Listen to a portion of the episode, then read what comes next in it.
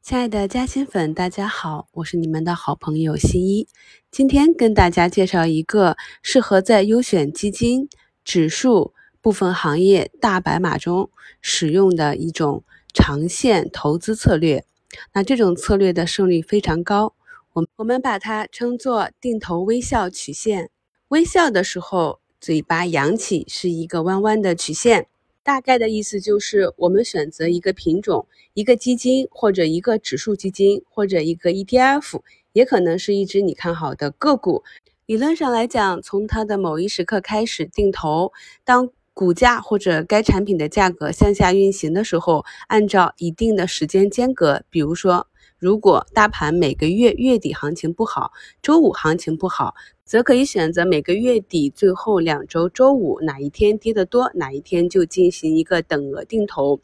这个定投我们要记住，我们要进行的是等金额定投。这样，如果股价或者指数价格向下运行的话，我们使用同等资金量购买到的份额就越多，那么对拉低持仓成本就越有帮助。那整个。微笑曲线的左侧叫播种期，当播种期结束，寻底成功，慢慢的股价或者基金指数的价格向上运行，叫收获期。此时仍然采用同样的方法进行定投，所以呢，到一定程度，股价还没有回到定投点，就已经解套了。后期继续定投，理论上来讲，如果股价回到开始定投的位置，那如果一开始是满仓买入的朋友，此时就是一个解套的状态；而进行微笑曲线定投的朋友，获利比可以达到百分之五十七左右。这还不包括在我们大跌双倍定投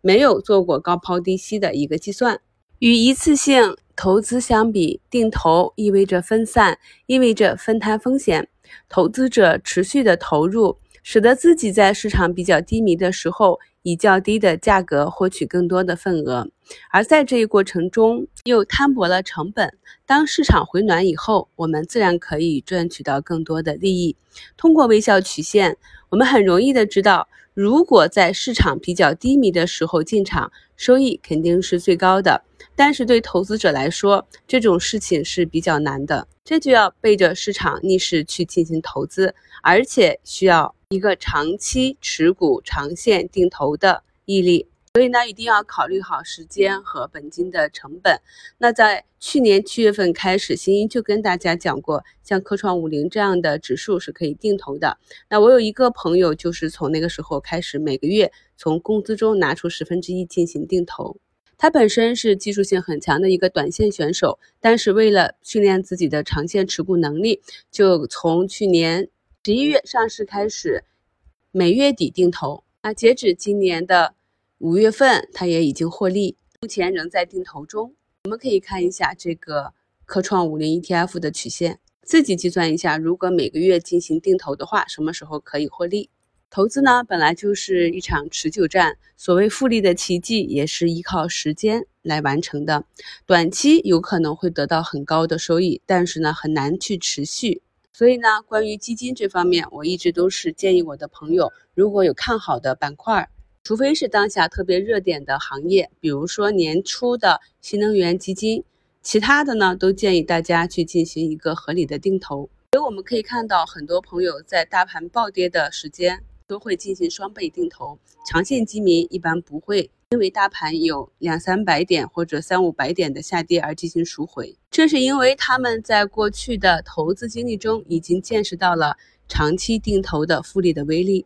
对于个股和指数，我们当然是想买的越低越好，而实际上我给大家贴一张图在节目中，大家可以去看一下简介。即便是在二零零七年十一月，上证指数六一二四的高点进行定投，依旧可以获得盈利。自两千年到二零零八年，上证指数一共出现了四次微笑曲线。有兴趣的朋友也可以去简介中查看一下曲线的投资收益率。总结一下，进行定投微笑曲线的三要素：第一，要选对标的，不要选中小差的垃圾股。如果它退市了，你是无论怎样定投都无法微笑的。所以一般是选比较知名的基金、